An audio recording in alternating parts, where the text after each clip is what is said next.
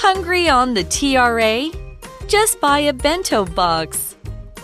If you've ever taken a long distance Taiwan Railways Administration TRA train, you've probably had a bento lunchbox.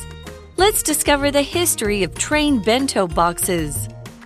During the period of Japanese rule, 1895 to 1945, the government built an efficient, reliable train system in Taiwan. By 1940, it had constructed train tracks linking the northern and southern parts of the island. Once train travel became common, so did the need for food to eat on the go. Vendors began selling Japanese style ekiben or train bento boxes. However, these were only available at train stations or nearby markets. When Japanese rule ended, Taiwanese began calling ekiben biendong. This is a Mandarin word that sounds similar to the Japanese word bento, which means box lunch. In 1956, the TRA began its own meal preparation services and started selling biendong aboard trains during journeys. The TRA now prepares official meals at facilities in Taipei, Taichung, Kaohsiung, Hualien, and Chidu stations. It sells over 10 million bento boxes every year. Hello, everyone, and welcome to English for You. I'm Mike. I'm Jiggling. And today we're going to begin day one of our article Hungry on the TRA. Just buy a bento box. Bento. Yes, Are on the TRA. That's the Taiwan Railway Train. Administration. It's the train. Buying a bento box on the train here in Taiwan. Have you done this before? I think I have. Yeah? Like one time. I've, I think I've done it in Japan much more than I've done it here. Oh, okay. and I love the bento boxes you Mhm. can get in Japanese train stations. So we're obviously going to look at the history of bento boxes, and maybe it will be enough to get me to try out a local bento box next time I take the train. But it's going to be interesting. So let's get into the article. Hmm, so the article starts with. Hmm, all right. It says if you've ever taken a long distance Taiwan Railways Administration, TRA, train, you've probably had a bento lunchbox. Well, I've taken a TR train and I've never had a bento lunchbox. Usually because I think I eat right before I go to the train station. Maybe like Subway sandwiches. Yeah, or I just make something at home. But yes, you can definitely do this, and it might be a great idea. So let's discover the history of train bento boxes. Unfortunately, we won't be eating them today.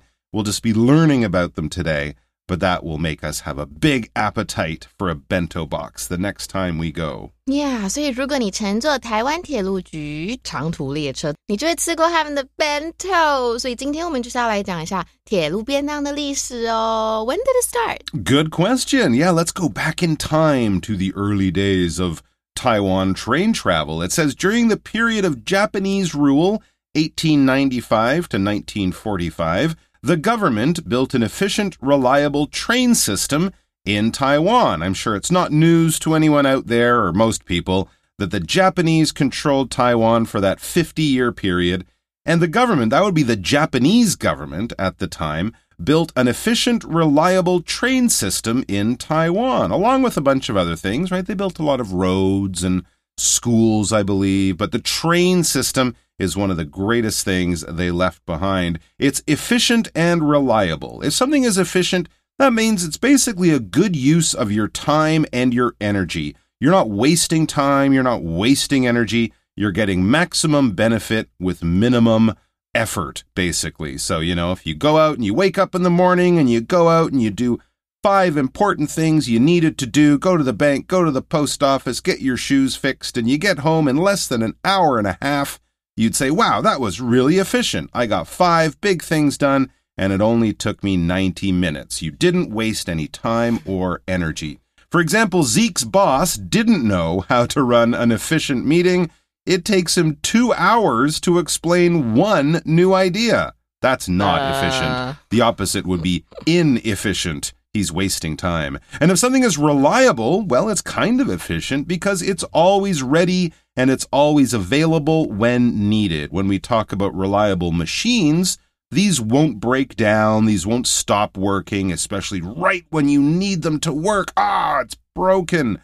No, you need to buy something that's reliable, right? If you're always having trouble starting your motor scooter or car in the morning, for example, maybe it's time to get a more reliable car or scooter because that one's just causing trouble. Here's Rochelle. It says Rochelle has had the same reliable alarm clock for over 15 years. It hasn't let her down yet. I wonder what company made it. Sounds like a good product. Yeah. 所以这边有一个 efficient，它就是效率很高的意思。大家不要跟 effective 搞混了。Effective 就是东西非常有效。So efficient is an adjective. We can also use it in the noun form, which is efficiency 效率。所以我们也可以说 our efforts should be directed towards greater efficiency。那代表说我们要做事情更有效率。那么 reliable 就是很可靠的。所以如果你说是可靠的消息。英文就是 reliable information. So by 1940, so this is near the end of when the Japanese were here in Taiwan, it, that's the Japanese government, by 1940, it had constructed train tracks linking the northern and southern parts of the island. So around 1940, I guess, you could get on a train in Taipei and end up in Kaohsiung a few hours or maybe a day later. The tracks linked the northern and southern parts of the island. How cool. And tracks is basically the system of rails and those wooden things, those are called sleepers, that trains run on. So when you think of sort of the road that trains use, it's obviously not a road like cars or bicycles or buses go on. It's a track. So we call that a track. And these two metal lines are the rails and the wooden bits. Between them are the sleepers and trains run on them. For example, the truck's engine failed as it sat across the train tracks. Oh no. Just then a train came around the corner, blowing its horn loudly. I hope the train didn't hit the truck that's sitting on the train tracks. That's not safe. So construct 啊，我们这边刚刚有看到嘛，他说在一九四零年的时候就已经建造了这个台湾北到南的火车轨道。这个 construct 是建造。那么我们文章的字 track 就是铁轨，不过有小径跟小道的意思啦。那么当动词的话呢，可以当追踪。我们常常会说 to track something down，就比如说 Detectives tracked her down in California. Ooh, okay. Uh, so with a sufficient and reliable train system from north to south, it makes sense that the article says next, once train travel became common, so did the need for food to eat on the go. Right. The train was really good at connecting the whole island and the people. So more and more people were on the train. It became common. And of course, a lot of people on the train means at least some of them are hungry and they want to get food to eat and buy the food on the go. When we use this expression on the go, it basically means when we're traveling, when we're busy, when we're not at home. If you say, Oh, I was on the go all day today, you were probably running around doing lots of different things. Or if you say, you know, I won't be home, I'll be on the go because I'm uh, going camping this weekend, it means you're away from home, you're traveling, you're, you know, doing things that keep you busy and also away from your normal home. 嗯，so on the go 就是在旅程中的意思。所以一旦火车旅行变得普遍的时候啊，我们在旅途中对这个食物的需求也会随之的增加。 All right, so with hungry people on the go, how are they going to get food? Well, don't worry, there were smart business people out there thinking of this problem. Vendors, it says, began selling Japanese style ekiben, or train bento boxes. Yeah, that's right, they're called bento boxes, but I, yeah, that's the proper Japanese term, right? Is ekiben. that's uh, what we call these bento boxes, especially the ones you buy in train stations.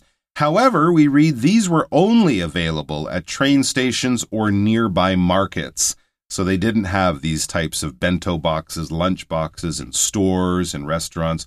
Only near the train stations or even in the train stations would you find these vendors. Vendors are like salespeople and they always sold their ekiben nearby to train stations. When something is nearby, it's like saying it's near, it's close, it's not far, it's a short distance from one place to the other. If the place I'm taking you is nearby, we probably won't need to drive or take a taxi. We can probably walk there in about five minutes or so.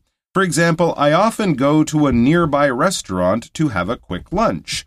Or you could also say, we can get some food from the nearby shops and then go on a picnic. Right，所以 vendor 就是小贩跟摊贩的意思哦。那有没有看到 nearby？你这个 nearby 就是在附近，所以如果你说附近的商店就是 nearby shops。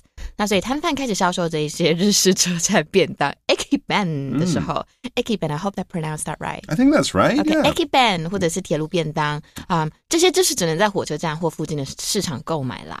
All right, but eventually, as we all know, the war ended and the Japanese left Taiwan. And that's where we pick up the story. When Japanese rule ended, so this would be after 1945, obviously, when Japanese rule ended, Taiwanese began calling Ekiben Biendang. So, of course, many people here still spoke Japanese, but I guess speaking uh, Mandarin Chinese became more common. So they changed some of the words for things, got rid of the Japanese, and used more local languages, and that's where we came up with the word biendang. That's why we don't call them ekiben, at least in Taiwan, anymore. Mm-hmm. That's actually the first time I've heard the word Yeah, ekiben. Yeah, we, okay. we would say 便当。 Right, right, exactly. 所以日本统治结束，我们台湾人就开始称 ekiben 变成便当喽。我们会讲自己的语言嘛。 Mm, and where did that word biendang come from? Well, actually, there's kind of an interesting story. Biendang, it says this biendang is an Mandarin word that sounds similar to the Japanese word bento. Bento. Biendang. Bento. Yeah, I guess. A little bit. Maybe. Not exactly the same, but I get it. All right. Uh, which means box lunch. Does bento mean box lunch or biendang means box lunch? Both of them. Both of them mean even better. All right, so there you go. So box lunch. I guess we flip it around to lunch box. Oh yeah, in or English, boxed right? lunch. Box lunch, right? But I've also heard people call it a lunchbox, which is a little different. A Mm-hmm. lunchbox in Western countries is usually like a just a small plastic box that you Uh-huh. put your sandwiches But in. like in the states, we always say chicken box. chicken box. Yeah, like if it's chicken in there, we Really? say chicken box. Don't you Oh. say that? Okay, No, I chicken. don't say Can I that. order a chicken box? Interesting. All right. 好，我们来看一下今天的 language and focus。 我们今天要讲的 language and focus 是要讲到连缀动词。连缀动词呢，它又称为不完全不及物动词。好，其实不要看中文，我们现在看英文，为什么呢？我们来看一下这个东西呢，叫做呃像什么像什么。所以比如说你一个主词好了，我们常见的连缀动词后面就可以放上 taste、smell、feel 或者是 look or sound，就是等于跟我们感官动词一样。那我们可以加形容词，比如说，哇，这个披萨也太好吃了吧！就算它没有加任何的 cheese，那么我们的英文就可以说，The pizza tastes delicious without any cheese at all。所以你看哦，这个 taste 后面是不是加上了一个形容词 delicious？那么如果你后面要加上名词的话，就不要忘记加上一个 like 在中间。所以比如说，The coffee smelled like burning oil，就是这咖咖啡闻起来太像油了吧？ 烧油可能不太好闻哦。好，所以这个这是一个国文单词，我们在文章中间讲到国语单词变成便当，因为它跟日语单词 bento 很像，意思就是便当或者是盒饭的意思。 All right, so the Japanese left in 1945, but the bento boxes didn't, thank goodness. They just became biendang, and people could buy them from vendors. Now, I guess they were probably selling a lot of these lunch boxes, these vendors, because it seems that eventually the TRA, the people who run the railway in Taiwan, were like, hey, we got to get some of this nice bento box money. And that's what they did. It says in 1956, the TRA began its own meal preparation services and started selling biendang aboard trains during journeys. That's right.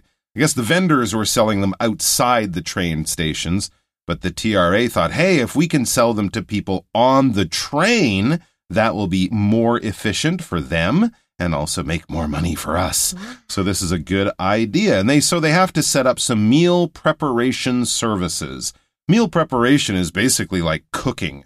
If you're cooking something and then putting it on a plate or in a box for people to take away, you're preparing a meal. And preparation is the noun form of preparing or making something, putting something together, getting something ready that kind of thing. It might take you, you know, 15 minutes every morning to do your preparation before you go to school or work or something 15 like minutes? that. Well, I'm just thinking about like packing your bag uh, and okay, putting yeah. on your shoes. Doing and- your makeup. No, no, no, not all that stuff too.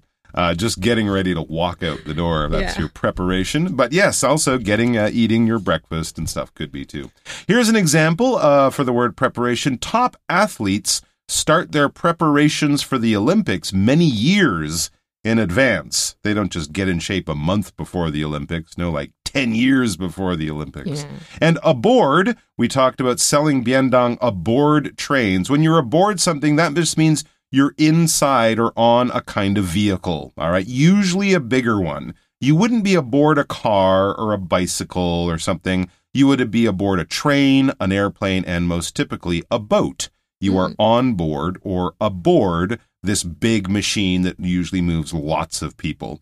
For example, there are only eight people aboard the train, so there are plenty of seats available. Maybe the train is pretty small. That's why there is only eight. I like those cute Japanese trains with like one Yeah. car and they go into the mountains. So cute，、 Yeah. 所以像是那个呃，我们这个字啊，preparation，它就是准备的意思，来自于动词 prepare，所以 to prepare for something 就是为什么准备。比如说，police officers must be prepared for the unex unexpected， 就是他们呢，警察要随时准备好应付很紧急的状况。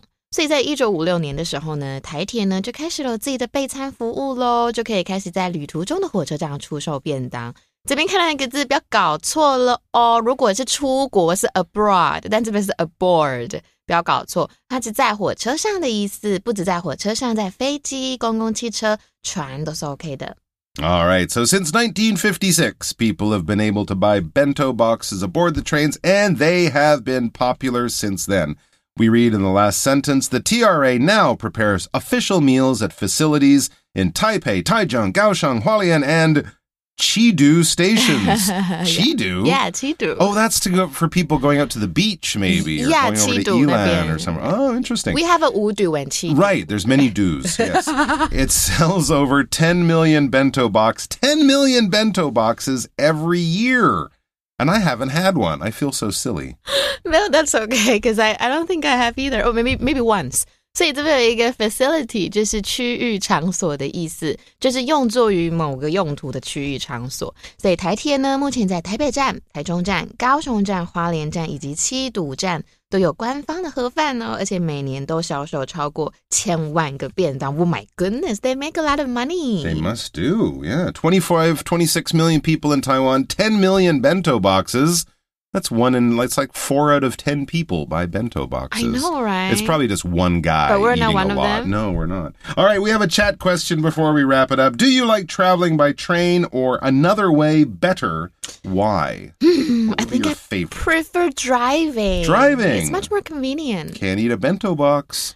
Uh, we can buy a bento box. You can't eat it while you don't eat it while you're driving. Oh, that's true. That's But we can we can maybe pull over. you can pull over. There you go. But it's I- not eco-friendly. That's true. That's absolutely. I like train travel. Um, boat, ship. Oh, okay. Something I'd like to Do do, a bit seasick? more. I don't know. That's the thing. I'd like to do it more and uh, discover. You don't get seasick. But I won't eat a bento box on the boat in case I do River get sick, seasick. seasick. I don't think so, but I'd like to travel by boat more to discover if I really am Okay. totally tough. Okay. All right, guys, that's all the time we have, but keep your appetite. We have more about bento boxes tomorrow, so come back for that.